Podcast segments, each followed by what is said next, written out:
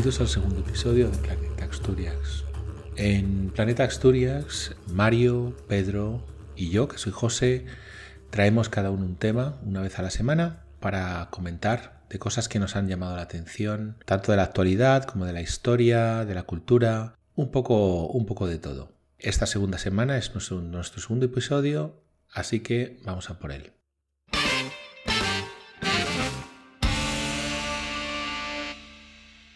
Mario, cuéntanos tu, tema de hoy. Pues hoy quería hablaros de una noticia interesante que me he encontrado leyendo como, como uno hace marinecorpstimes.com.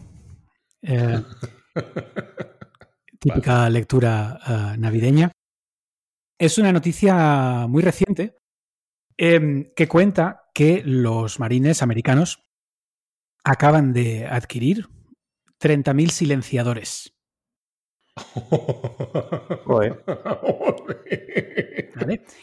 Y mm, bueno, y eso es suficiente para equipar a todos los rifles y todas las carabinas que tienen su infantería. Eh, ellos tienen 180.000 marines eh, de infantería, 180.000 tropas, pero em, en, despliegue, evidentemente, nunca hay tantos.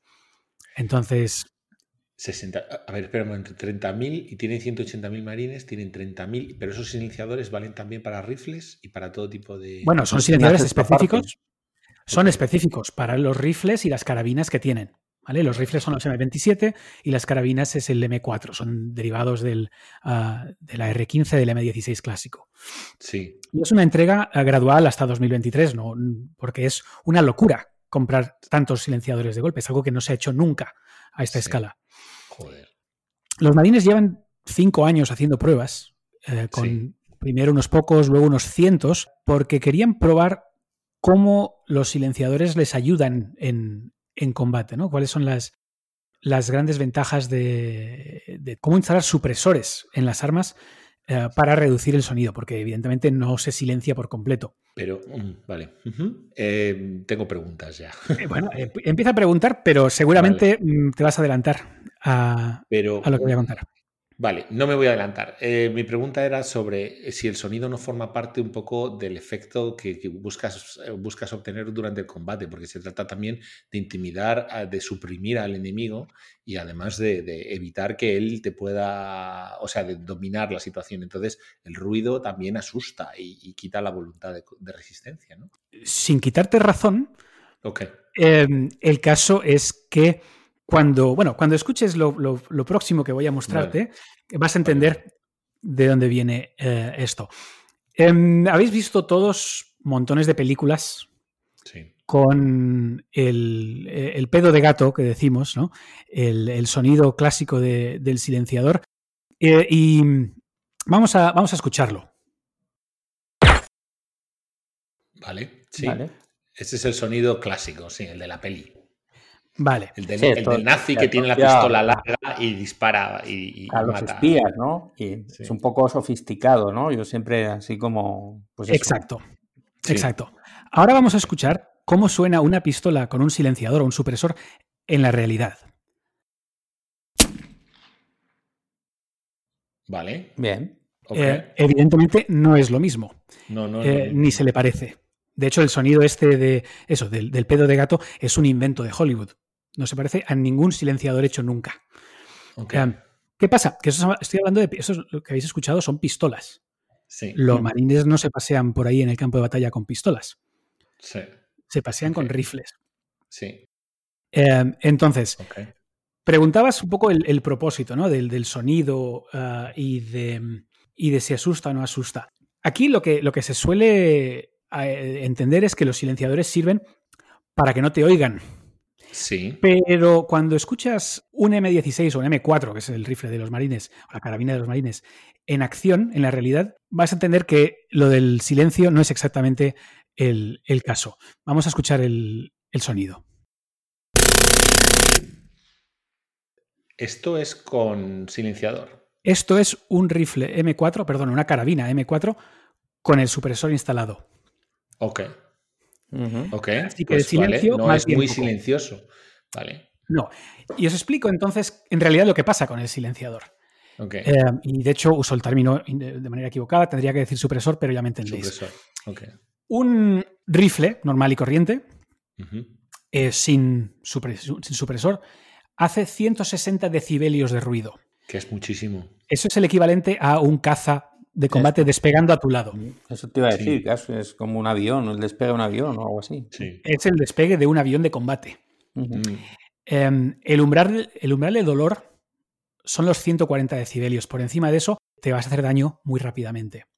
Bueno, un silenciador baja unos 30-35 decibelios el sonido. ¿Qué significa? Que un rifle silenciado, como el que habéis oído, no te duele a ti mismo. No duele, pero estamos hablando de 130 decibelios. 130 mm. decibelios es em, un martillo neumático. Efectivamente. O un Airbus despegando. Mm.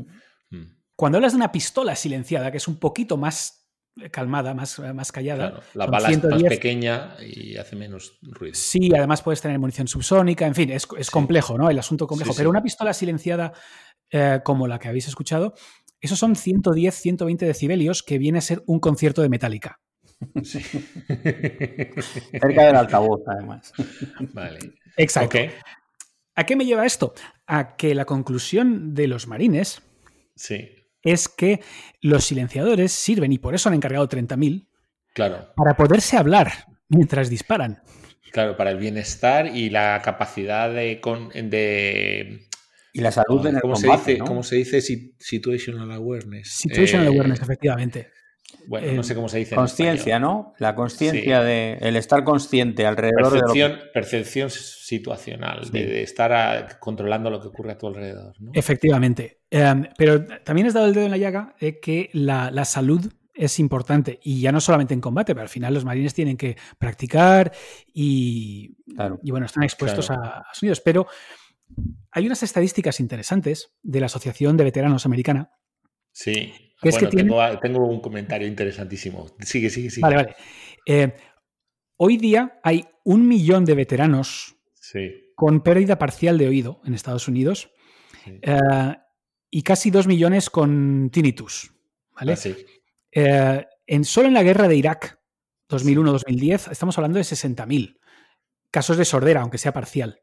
No mm. todo es por disparos, pero es gran parte de esto. Y claro, estos, estos eh, veteranos están, pues, tienen eh, compensación por discapacidad, tienen discapacidades que, eh, que, le cuesta a los marines o a la asociación de veteranos, porque estos veteranos del ejército, de los marines, etcétera, en total, bueno, cuando calculas que puede ser entre 150 y hasta 3.000 euros al mes en compensación, em, según el grado de discapacidad, estamos hablando de, pues, a lo mejor decenas de millones o cientos de millones al año en compensaciones por pérdida de oído. En general, en total, la mm. Asociación de Veteranos tiene un presupuesto de 100.000 millones de dólares anuales para compensaciones por discapacidad a los veteranos. Eso cubre todas las causas. es una bestialidad. Sí, sí, sí, sí, sí.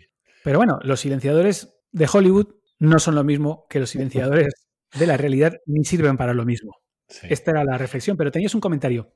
Sí, tengo un comentario porque el otro día, precisamente esta semana que se está hablando mucho sobre los veteranos y la policía en Estados Unidos, una cosa que, estuve leyendo es que hay un tío que ha empezado a intentar investigar eh, los efectos que tiene sobre el cerebro eh, la contaminación por plomo. Porque resulta que en Estados Unidos todas las comisarías tienen dentro el, polígono de tiro, lo tienen dentro del el sótano de la propia comisaría.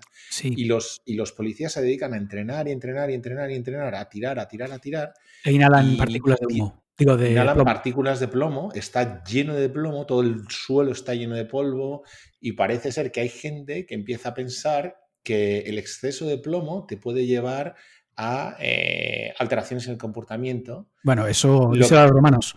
Claro, claro. Es, un tóxico, es un neurotóxico muy, muy, muy potente.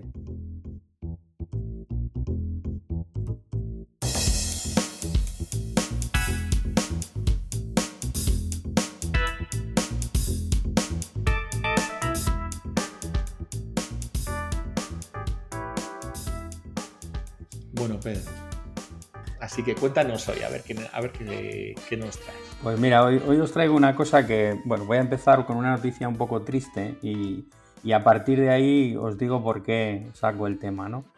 esta semana tuve pues, la, triste noticia del fallecimiento de la abuela de un buen amiguete mío, que, yo tuve la suerte de, conocer y compartir con ella algunas, algunos momentos, y junto al nieto, ¿no? Y bueno, pues esta mujer, eh, Valeriana que se llamaba, eh, ha muerto prácticamente con 100 años. Nació en enero de, 1921, ¿no? Y, pensando en ello, pues dije, hombre, qué larga vida, ¿no? Una vida tan larga y todo lo que ha acontecido ah, desde, que, desde que ella nació. Y, como esto afortunadamente cada vez empieza a ser más común en personas que prácticamente llegan a, vivir esos, esos 100 años, pues eh, pensaba yo que eh, son como prácticamente semillas de memoria que van desapareciendo eh, a lo largo de, toda, de, toda la, de toda la vida, porque condensan pues montones de experiencias y de, y de vida mm, transcurrida, ¿no? Y entonces dije, pues eh, voy a hacer un poco, en recuerdo de ella y tal, voy a hacer un poco de meroteca y, voy a mm, basarme un poco en una síntesis, porque claro, no tenemos mucho tiempo, pero que sirva de resumen de todo lo que ha pasado desde, ese, desde, ese, desde esa fecha, ¿no? Y entonces, bueno, os invito a moveros al, año 21, en el que en el año 21 pues sucedían eh, algunas cosas que he descubierto que no sé, a mí algunas me han parecido curiosas, a ver qué pensáis. Eh, por ejemplo, en el año 21 las mujeres logran por fin el sufragio en Suecia. Sí. Lo cual, sí, cual eh, a mí me pareció chocante, ¿no? Cuando investigué un poco más, eh, en Francia tuvieron que esperar hasta el año 44. Sí, sí, sí. lo cual es la bomba, algo que, bueno, pues eh, podíamos pensar, o al menos yo pensaba que era mucho más antiguo, pues no lo era. En, en España se lo dio la Segunda República y luego no es que lo perdiesen, sino que lo perdimos todos. se eliminó de manera graciosa. fue universal desde entonces. Sufragio para todos y luego sufragio para nadie. Pero bueno, Exacto. en eso.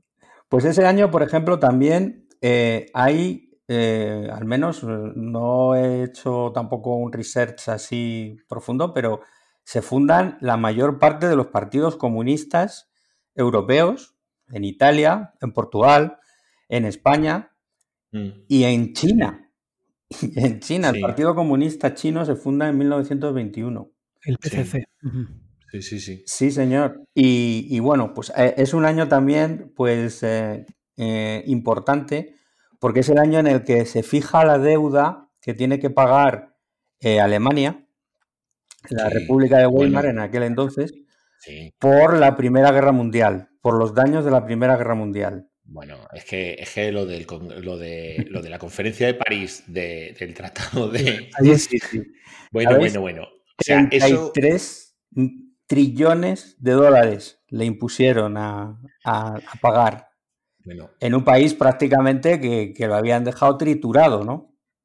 No te quiero, no quiero interrumpir, pero el Tratado de Versalles fue, eh, o sea, los, alemanes y los franceses y los ingleses y los americanos firmaron el armisticio, la suspensión de la guerra, pararon la guerra en 1919. Y entonces empezaron, le dijeron a Alemania, bueno, vete a tu casa y te vamos a decir lo que va a pasar después. Y entonces se fue, Wilson se cogió, Wilson, el presidente americano, se cogió un, barco, un transatlántico, y, el, y, el, presidente inglés, Cummings, se fue también, cogió, el primer ministro, se cogió un barco y se fueron a, París y estuvieron un año de conferencia. Un año de conferencia en la que junto con Italia, junto con Japón y junto con otros países, se repartió el mundo entero. Fue la creación de Yugoslavia, la creación de, todo, de, la destrucción del imperio austrohúngaro, de los otomanos, la, la, reforma de todas las fronteras. Repartieron todo el planeta, todo el colonialismo, acabaron con, con las colonias alemanas en África, todo. Lo decidieron y cuando terminaron fueron a Alemania y dijeron firma aquí. No le dejaron participar en la conferencia en la que se decidía su futuro. Y eso fue una de las muchas cosas. Es, eh, tengo un libro en casa que se llama 1919, que es la historia de esa diplomacia, de esa diplomacia durante ese año, que iban por la mañana, se iban a la conferencia, repartían y luego por la tarde se iban a la ópera y tal, porque para Wilson, por ejemplo, ir a París era la bomba y todos los americanos y tal. Es fascinante. Ese, ese año, a nivel de diplomacia internacional, es de lo más interesante que ha pasado en el mundo. Sí, pues y de las mayores cagadas. Es dos, justo dos años después que debió debieron de tardar para pues echar las cuentas, ¿no? Esto y por cierto, fue el momento álgido de la política liberal buenista. Es decir, de los centristas de izquierdas que creían que todo podía ser a base de discutir. Nos sentamos y discutimos y hablamos y al fin y al cabo la gente es buena, básicamente buena. Eso era lo que era Wilson. Clemenceau era de izquierdas un poco más, el, presidente francés era un poco más de izquierdas, un poco más cínico, porque claro, se le habían muerto como casi 6 millones de personas, y el inglés también era de izquierdas, y era lo que todo el mundo pensaba, que ellos hicieron un reparto que era el reparto buenista del mundo, y duró lo que duró. Claro. Entonces. Pues eh, ligando con esto, José, ligando con esto. Me callo. Ese mismo. No, no, no. Eh, que ligando con esto, ese mismo año, provocado, entre otras cosas, por lo que estamos contando, el señor Adolf Hitler se proclama Führer del Partido Nacional Socialista en el año 21. Claro. Otra cosa, nosotros sufrimos eh, una de las derrotas, España, digo, más tremendas, eh, que fue el desastre de Anual, eh, que eso, bueno, pues luego eh, prácticamente hizo presión para que se desestabilizara todo el tema de gobierno en España, con, con Alfonso XIII aquí a la cabeza, ¿no? Aparte, sufrimos también en ese mismo año el, el asesinato de nuestro primer ministro, Eduardo Dato. Sí, y otra cosa curiosa, ese mismo año también mataron al primer ministro japonés, que se llamaba el señor Hora Takashi. Que, este era famoso por ser el primer plebeyo que llegaba al cargo de primer ministro en Japón.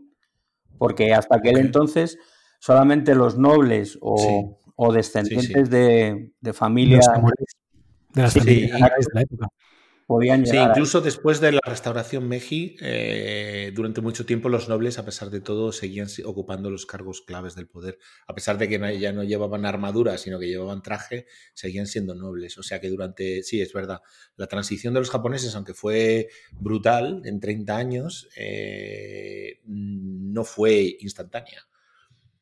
Sí, sí, total. Y, bueno, pues, eh, eh, por ejemplo, otra imagen que tendréis en la cabeza es la del el señor Roosevelt sentado en la silla de ruedas, ¿no? Pues precisamente en el año 21 es cuando cogió la polio y se quedó postrado en la silla de ruedas. Anteriormente, este hombre no, no, estaba, no estaba así. El, 21, ¿Perdón? Digo decir, el 21 en Estados Unidos fue un año también eh, convulso por otros motivos, ¿no? Sí, Hablamos la masacre de Tulsa. Imagino que la tienes en lista. Exacto. y, tuvieron dos tremendas. lo, como bien dices, Mario, la, masacre de Tulsa y luego la batalla de Blair Mountain, que fue, que fue una. Ese fue el mayor levantamiento civil en, eh, de, los Estados Unidos, armado, por supuesto, eh, desde la guerra civil estadounidense, por el tema del carbón. Entonces fue, fue en Estados Unidos fue tremendo el año 21, sí, sí. Sí. A nivel científico, una cosa muy importante, eh, eh, se descubre la insulina, que, eso ha hecho la, bueno, pues el poder, mi propia madre, eh, el poder tener ahora las personas diabéticas con una calidad de vida completamente distinta.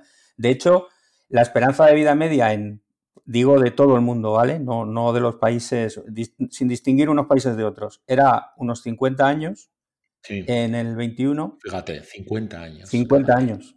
Y hemos pasado por encima de los 70, 72 estamos ahora. O sea, hemos ganado 22 fundamentalmente en el mundo, pero en España estamos casi en los 80. Sí, sí. Esto es eh, promedio mundial. En, los países, digamos, más de, sobre todo los mediterráneos, eh, junto con Japón, estamos por encima de los 80, sí. Siempre era Japón, hasta, hasta hace unos años, ahora llevo un par de años sin mirarlo. Era Japón el número uno, España el número dos y luego estaba Italia, Grecia y tal. Y bueno, eh, también interesante, se fundan la, la Brown, la empresa Brown y, Mitsubishi Electric. Mitsubishi, claro. Sí, sí, sí, eso. Mitsubishi Electric. Mitsubishi ahora... Sí, perdón. Mitsubishi es una de las Zaibatsus que llevan más tiempo operando en Japón, es decir, Mitsubishi como tal es anterior, pero sí, efectivamente la, parte eléctrica. Eléctrica se funda en el 21.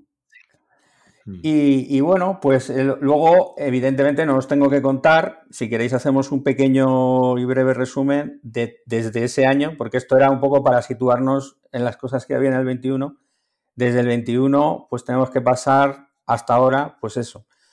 Desde la crisis financiera, he hecho un breve resumen. La crisis financiera del 29, que luego desemboca, pues lógicamente, en la Segunda Guerra Mundial, eh, con el desarrollo también de los fascismos, todo el tema de la Guerra Fría, que se desarrolla pues desde, el año 47 hasta el 91. La era atómica. Exacto, efectivamente, todo, todo lo que es la, crisis eh, atómica y nuclear, ¿no?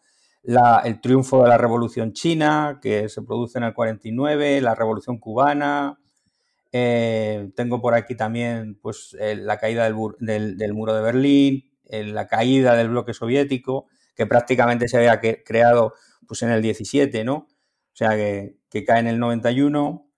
Mm. la independencia de la India, la creación de Israel, la llegada del hombre a la luna, eh, un desarrollo en la industria y en la tecnología, pues impresionante, nunca visto hasta la, en ninguna etapa de la historia, ¿no?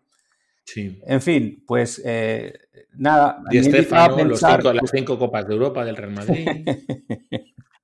la Copa del Mundo, del Mundo, hijos míos. La Copa del Mundo de... Exactamente, exactamente. Ahí, ahí. La guerra, la guerra del fútbol. ¿Sabéis? ¿Oísteis lo de la guerra del fútbol de Salvador y Honduras? Eh, no, me lo, no, me lo, sé muy bien, pero hubo una guerra que duró tres días por un partido de fútbol, porque fue la selección de Honduras a Salvador o la, la otra, y, les hicieron tantas trampas y el árbitro estaba con Chabao y no sé qué, que se enfadaron tanto, tanto, que cuando volvió a la selección les declararon la guerra y estuvieron tres días en guerra por un partido de fútbol. Esto fue a final de los 60, creo, ¿no? Sí, por ahí. Es que lo, del fútbol mueve absolutamente pasiones y montañas y, todo lo que quieras. ¿eh? Es, increíble, es increíble. Sí, sí.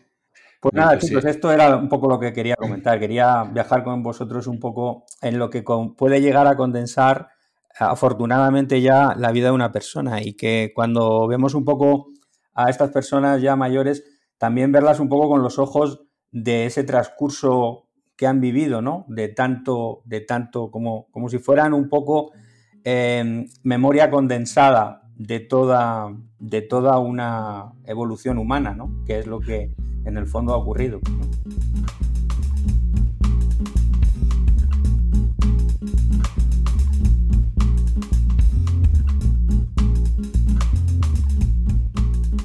Este, la persona que, quería hablaros es un, diplomático francés que se llama Talleyrand. Es un tío que a mí me parece fascinante, porque para empezar, para empezar es un tío que empezó su carrera como obispo, ¿vale? Y fue empezó como, como obispo en la Francia prerevolucionaria. Era un tío que era de una familia así un poco bien posicionada, pero no con mucho dinero, y entonces le colocaron para que fuese obispo y ganase pasta, ¿no? Entonces le hicieron representante de la iglesia frente al Estado. El, rey le tenía un asco que no le podía ni ver. A los dos años de ser obispo y representante de la iglesia frente al Estado, le tocó ir a los Estados Generales de 1789, que es cuando el rey pidió al pueblo, al, país, que le diese dinero para poder financiar al Estado que estaba en la más absoluta bancarrota, que terminó pues como terminó, con la toma de la Bastilla, etc. Entonces, Talleyrand llegó como representante de la Iglesia a los Estados Generales y lo primero que hizo fue posicionarse como el líder del sector anticlerical. Y entonces apoyó la nacionalización de la Iglesia y la separación completa de la, perdición, la, negación de todos los derechos y eh, privilegios eclesiásticos. La quinta columna, pero le va al cubo. O sea, él lo primero que hizo fue traicionar a la Iglesia. Por supuesto, dejó de disimular, porque él nunca en toda su vida había vivido una vida religiosa mm, de ningún tipo. Él era un mujeriego absoluto, un hedonista que le gustaba comer más que a nadie y, bueno, y terminó con 24 hijos ilegítimos, no os digo más. Como cualquier obispo, ¿no? Más o menos. Sí, bueno, pero, vamos, era el representante de la iglesia, lo primero que hizo fue aceptar que a la iglesia le quitaran todos los bienes. Claro. Durante la, durante, cuando empezó la revolución, él era más revolucionario que nadie, ¿vale? Y le nombraron representante de, la revolución eh, para ir a negociar con Inglaterra, etcétera, como el representante, nuestro ministro de Asuntos Exteriores. El tío, ¿cómo lo vería? Que se fue, huyó de Francia, de París, una semana antes de que empezasen las, ejecuciones de la guillotina y tal, toda la época de que empezaron a cortar la cabeza, él se fue una semana antes a Inglaterra, huyó a Inglaterra. A los dos meses le pusieron, su, pusieron su, su, cabeza en la lista de los que había, que había que matar si le pillaban, ¿vale? Se tiró unos años fuera de Francia, pero consiguió que le perdonase y volvió a Francia. Mientras estaba volviendo a Francia, ya estaba carteándose con Napoleón, ¿vale? Fue el que orquestó desde por detrás, desde las bambalinas, la toma de poder de Napoleón del 18 Brumario. Él y el hermano de Napoleón eran los que habían más o menos preparado el alzamiento de Napoleón para tomar las riendas de la República contra el, el directorio, ¿vale? Se hizo ministro de Asuntos Exteriores de Napoleón. Durante la época de Napoleón, cuando Napoleón conquistaba en Europa, una de las cosas que hacía es que él iba y se repartían todos los, porque Napoleón acabó con muchas eh, noblezas de, locales, ¿no? De Italia y de Alemania sobre todo. Entonces, cuando Napoleón decía, hay que cambiar la casa real, hay que echarles a todos y no sé qué, entonces venía Talleyrand y decía, bueno, a ver, ¿quién quiere ser duque? Que me pague a mí y, y yo le hago duque y le doy este territorio, este condado, no sé qué. Y entonces se sacó una pasta que no os podéis imaginar a base de vender territorios en Alemania. Pero es que mientras tanto, Talleyrand había empezado a trabajar para los rusos y para los austriacos vendiéndoles los secretos de Napoleón. Cuando Napoleón hizo la famosa negociación con el zar de Alemania, el zar de Rusia, que hicieron, quedaron en Alemania en un sitio que había un río y había una isla en el medio del río y entonces venían los franceses por un sitio y los rusos por otro y, fueron, se llama la conferencia de Erfurt. Y en esa isla que iban allí, pues Napoleón y el zar y hablaban tranquilamente sin que nadie les molestase. Eh, perdona, eh, Napoleón quería hacerse muy, muy amigo del zar para convencerle de que hiciese las paces con él y estuvieran aliados. Y Talleyrand, mientras tanto, que era el, jefe, el ministro de Asuntos Exteriores de Napoleón, le estaba convenciendo al zar de que no hiciese una, alianza con Napoleón y que no había que fiarse de él. ¿Vale? Total, que efectivamente, efectivamente, el zar no hizo una alianza con Napoleón, Napoleón invadió Rusia, lo perdió todo, y entonces Napoleón cayó. Y a Talleyrand le nombraron ministro de Asuntos Exteriores de Francia. Y le mandaron a la conferencia de Viena. Bueno, perdona, la conferencia de Viena fue la conferencia que eh, decidió la paz de Europa después de las guerras napoleónicas. y, la, y, fueron convocados solamente eh, Inglaterra, Prusia, Austria y, Rusia, que eran los que habían ganado, los que habían ganado la, guerra contra la, guerra de la, sexta alianza contra, contra Francia. Talleyrand se presentó allí sin ser invitado se puso, se plantó allí en, Austria hasta que hablaron con él en la conferencia de Viena y le empezaron a consultar todos para ver eso. Consiguió diplomáticamente que Francia no fuese dividida, ni perdiese casi nada de lo que había conseguido durante la guerra. La cuestión es que Talleyrand había traicionado a la iglesia, al rey, a los revolucionarios franceses, a Napoleón, Luis XVII, cuando, no, Luis XVIII, cuando empezó a, a reinar, lo primero que hizo fue nombrar a Talleyrand ministro de Asuntos Exteriores. Con lo cual, vivió su carrera y terminó de embajador este en Londres. ¿Cómo acabó este hombre? Acabó en su casa de embajador en Londres. Esta historia, tiene que tener un final violento, si no, no me quedo tranquilo. No, no, él acabó en su casa, en su cama, tranquilamente, eh, diciendo que todos eran idiotas y que nadie entendía nada. Tiene unos años que son impresionantes, que es los años de, esto de la revolución y de Napoleón y tal, él va siempre un año por delante, está traicionando con quien, a quien está y el que viene detrás y, siempre está bien posicionado. Es acojonante este tío. Ah. Y luego, bueno, tiene un libro de cocina que son dos tomos, que mola que te cagas, Eh, bueno, es un tío interesantísimo, súper sibarita, pero oculto de narices, y un, y un tío muy, muy, muy, muy, muy cínico. Hay mucha gente que le desprecia profundamente porque es el cinismo y la ambición absoluta personal. Solo por esa capacidad de supervivencia, ¿no? Ahora, el término que se utiliza tan famoso de resiliencia, pues es que este hombre era un maestro de la este resiliencia. La gente para, que, para la que empezó a trabajar murió a guillotinada. La gente siguiente murió en la guerra. Y la gente siguiente murió en la revolución. O sea, desapareció su estado y todo su entorno. Alrededor de él la gente iba y desaparecía, subía y caía, subía y caía, subía y caía. Pero no te estoy hablando de los presidentes o los, o los emperadores, te estoy hablando de los ministros, los diputados, los soldados, los generales. Todo el mundo moría y él estaba siempre ahí y dice, sí, sí, no, yo sigo a mi boda.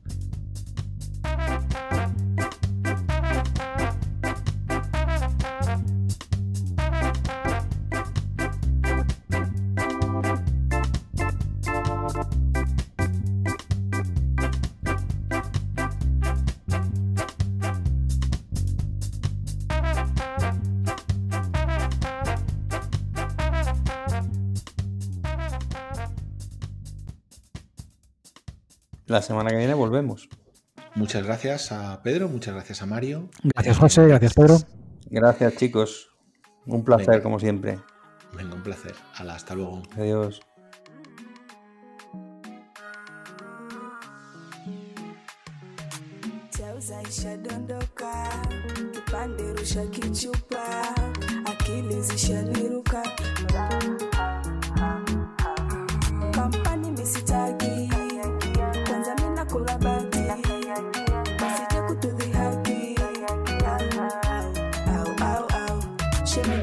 Usije ukawafata, ukizunguka mwisho watu wa hapa, ukizungusha ulimi minajing'ata, mwisho wa wiki mabota kulabata